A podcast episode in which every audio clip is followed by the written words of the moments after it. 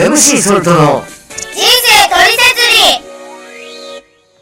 Hi, ladies and gentlemen, boys and girls. 皆さんいかがお過ごしですか？今日もミッション driven いい気分 This is MC Salt. MC ソルトの人生トリセツリーナビゲーター MC ソルトです。えこの番組はインターネットラジオ放送局アルゴラジオからお届けしています。え今日も最後までお付き合いください。Non-stop loving your time. Please stay tuned. チュピチュピはい、えー、今日は2021年11月21日日曜日。えーそういえばね、昨日の午前中、ちょっとね、えー関東地方地震があったんですけれども、皆さんお住まいの地域いかがでしたでしょうか？えー私の住んでるあのエリアは震度3だったんですけれども、そういえばね、さらに1日前、おととい金曜日、あの西東京のですね、あるエリアの川沿いの道を歩いてたんですけど、めちゃくちゃ夕焼けが綺麗だったんですね。で、写真を撮ってたんですけど、そしたらあの、まあ、その同じ夕焼けを見ていた、えー地元にお住まいの80代の女性の方とお会いしたんです。で、いや、すごい綺麗ですね、みたいな話をしてたんですけど、そしたら、なんかね、あの、綺麗なんだけど、こういうの見ると、なんか地震の予兆なのかなとか思うんですよね、とかって言ってたなと思って、それを思い出したんですよね。まあそんなこともあるのかななんてね、その時はあまり気に留めてなかったんですけど、万物を通して全能者神様がいろんなことをね、私たちにそれぞれメッセージを送ってくださってると思うんですけれども、まあ気づけていないことたくさんあるなと、改めて感じるようになりました。えーで、今日はですね、あの、先週体験したある事件のお話をちょっとしたいなと思っています。で、えーもうちょうど1週間前で、えっ、と、日曜日の夕方、5時過ぎだったと思うんですけど、私が自宅にいたんですよね。で、その時に1本電話がかかってきたんです。で、着信を見てね、えー相手はよく知ってる女性だったんですけど、な、なんかね、こう、様子がおかしいっていう気がしたんですね。で、えー電話の向こうの女性はですね、えーまあ、泣いているんですよね。で、落ち着いてください。事件ですか？事故ですか？渾身のボケに対しても、一切こう反応してこない。乗っかってこない。というか取り乱してる様子が伺えて、その時点でもう全てを察したんです。あのー実は遡ること15年前のある記憶がその一瞬にしてね、蘇ったんです。で、それは、えー忘れもしない、え今、中学3年生、15歳の息子が生まれたばかりの頃の話なんですけど、突然ね、えー仕事から帰る途中、電車に乗る直前に奥さんからね、電話がかかってきたんですよ。で、電話の向こうで、血が止まらないって泣いてるんです。で、彼女はですね、その、0歳児のその爪を切ろうとして、えー、まあ、その頃のね、爪ってすごい柔らかいんですよね。あの、本当にあの、爪というよりも、こう、皮みたいなね、本当に柔らかくって、爪じゃなくてね、その指先の肉ごと切ってしまったようなんですよ。で、えーその目の前のね、幼い子供の指先から、うん吹き出しているわけですね、血が。で、それが止まらなくて、焦って電話をかけてきたみたいなんです。で、私は電話だったんで、まあ、まあ大丈夫だから、落ち着いて大丈夫と。で、まずね、その指先を、えー、何でもいいから、その布で、え押さえてねと。あとは心臓より高く上げてねとか、なんか言ってですね、私もまあ、びっくりしたんですけど、まあ、なんかそんなようなことを言ってですね、えー電話を切ったんですね。で、急いで家に帰ったら、まあ実際大した傷じゃなかったんですけど、その時は。はい。まあ普段ですね、まあ私の至らない点があるとですね、あの、ものすごい私のはるか上を行くパワーワードの使い手で圧をかけてきてくださるんですけれども、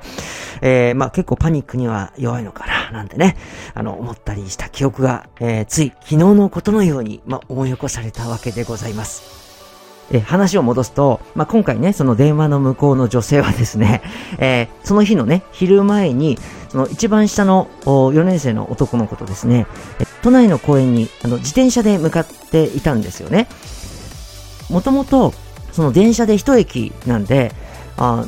自転車じゃなくて電車で行けばいいじゃないって言ってたんですけど、散歩がてら、あの、自転車で行くの好きだから、みたいなこと言ってたんで、ああいいんじゃないって言って見送ったんですけど、まあ、案の定ですね、帰り道迷ったんでしょうね。その電話の向こうで鼻水とおえつにまみれた声から読み取ると、ちょっと膨らませてますね。えー、こうね、道を進めど、見たことがない風景が続いている。もう家に帰れる気がしない。ね、えー、頼みのスマホのナビが狂ってると。いやいや、自分が狂ってるんじゃないって ね、あの、そんな、あの、ことを言い出せるような空気でもなかったんです。で、えー、まあ、とりあえず目の前の風景、写真を撮って送ってもらってですね、で、私はその目の前のパソコンで Google マップを開いて、その写真に写ってる情報から、現在地すぐ分かって、ね、行った場所から、ちょっとね、帰り道ずれちゃったんだなと。まあ、このまま行ったら確かに帰れないよねっていうような状況だったんです。まあ、実際は、ちょっと本当に道を外れただけだったんですけど、まあ、住宅地とかだとね、その迷路に入り込んだような感じで、まあ、夕方で、えー、すぐに暗くなって、寒くもなって、心細くなったんでしょうね。まあ、電話をかけてきたという状況だったわけです。彼女の持ってるスマホの電池の残量も気になったし、まあ、一緒にそばにいるであろう子供のことも気になってたので、あちこち行かせずにね、で、わかりやすい目標となるその建物なんかをね、伝えながら、なるべくその、えー、大きな通り沿いに案内してあげようと思ってたんですけど、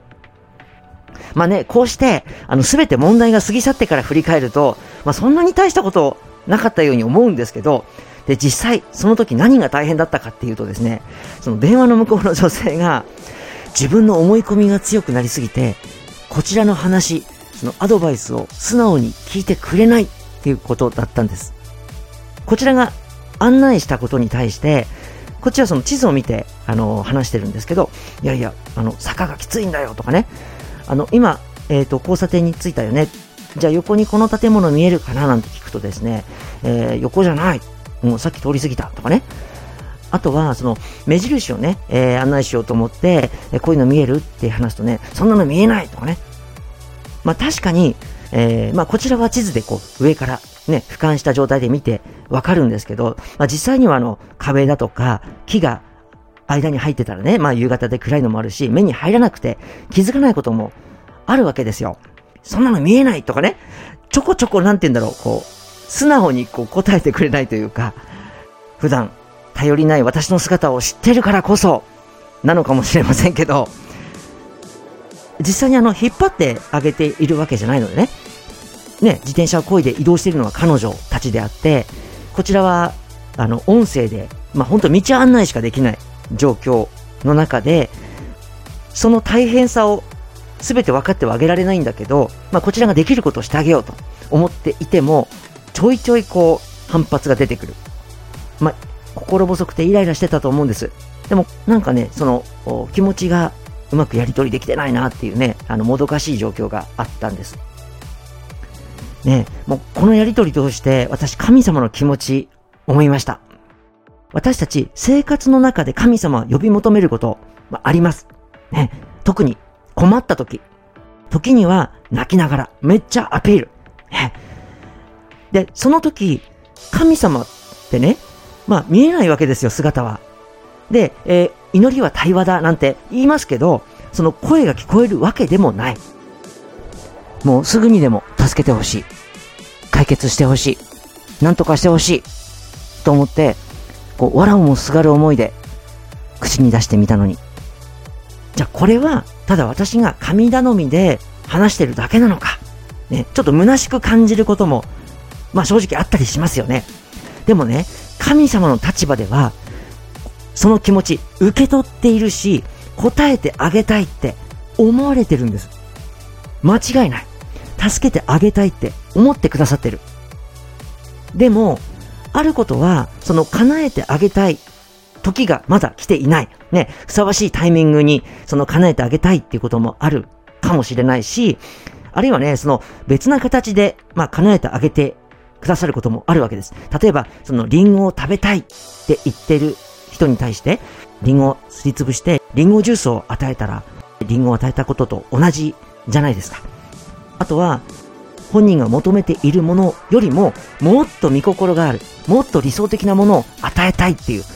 そういう場合もあるかもしれない。だって全能者神様ですから、ね、私たちを愛して、私たちに無限の愛を注いでくださる神様がね、その切実なうめきを無視しないんですよ、やっぱり。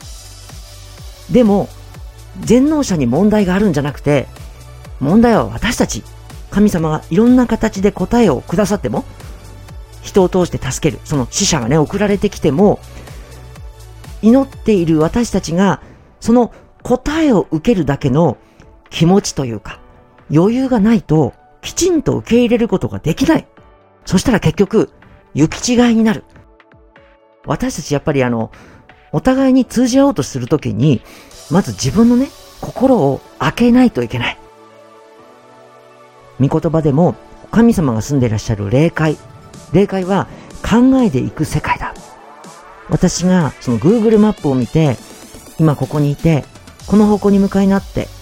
いう話をしましたけど、ある意味、現在地と目的地をはっきりわかる。答えはね、霊界で見たら明らかな気がするんですね。で、その霊界で導いてくださる神様、精霊様が答えをお持ちですから、神様、精霊様が私たちの祈りに対して、私たちの考えを通して答えをくださるから、この頭をね、その考えをね、開けてこそ正しく導いてくださる。祈り求める時も、どうせなら集中して、きり目的を定めて、明確に祈ってこそ、はっきり答えが来る。おっしゃったんですね。まあ、その後の話なんですけど、その、大通りにね、無事誘導した後にですね、まあ、向こうからね、落ち着いた声で、えー、電話があって、あ、もう分かったから、もういい。あっさりしてましたよ。ね、まあでも、無事に道に戻れたんで、よかったんですけど、私もね、今まで、神様に対して失礼なことたくさんしてきただろうな、本当に申し訳ないです。気持ちが湧いてきました。小さな私たちのうめき一つも引き漏らさずに、いろいろ助けてくださってる全能者神様のことを、ぜひ分かって感謝して愛して生きていきたいと思います。神様の前に謙虚に進み出る挑戦、これからも続けていきましょう。それでは次回もお楽しみに。アルゴラジオの番組はスマートフォンアプリ、Spotify、Podcast からお聞きいただけます。この番組では皆様からのお便りお待ちしております。番組詳細欄に記載のリンク先フォームへお気軽にお寄せください。お待ちしております。MC ソルトの人生取説理、ナビゲーター MC ソルトがお届けしました。それではこれからも素敵な時間をお過ごしください。Take it easy! MC ソルトの人生取説理。この番組はアルゴラジオキーステーションにお届けいたしました。This program is podcasted by Algo Radio.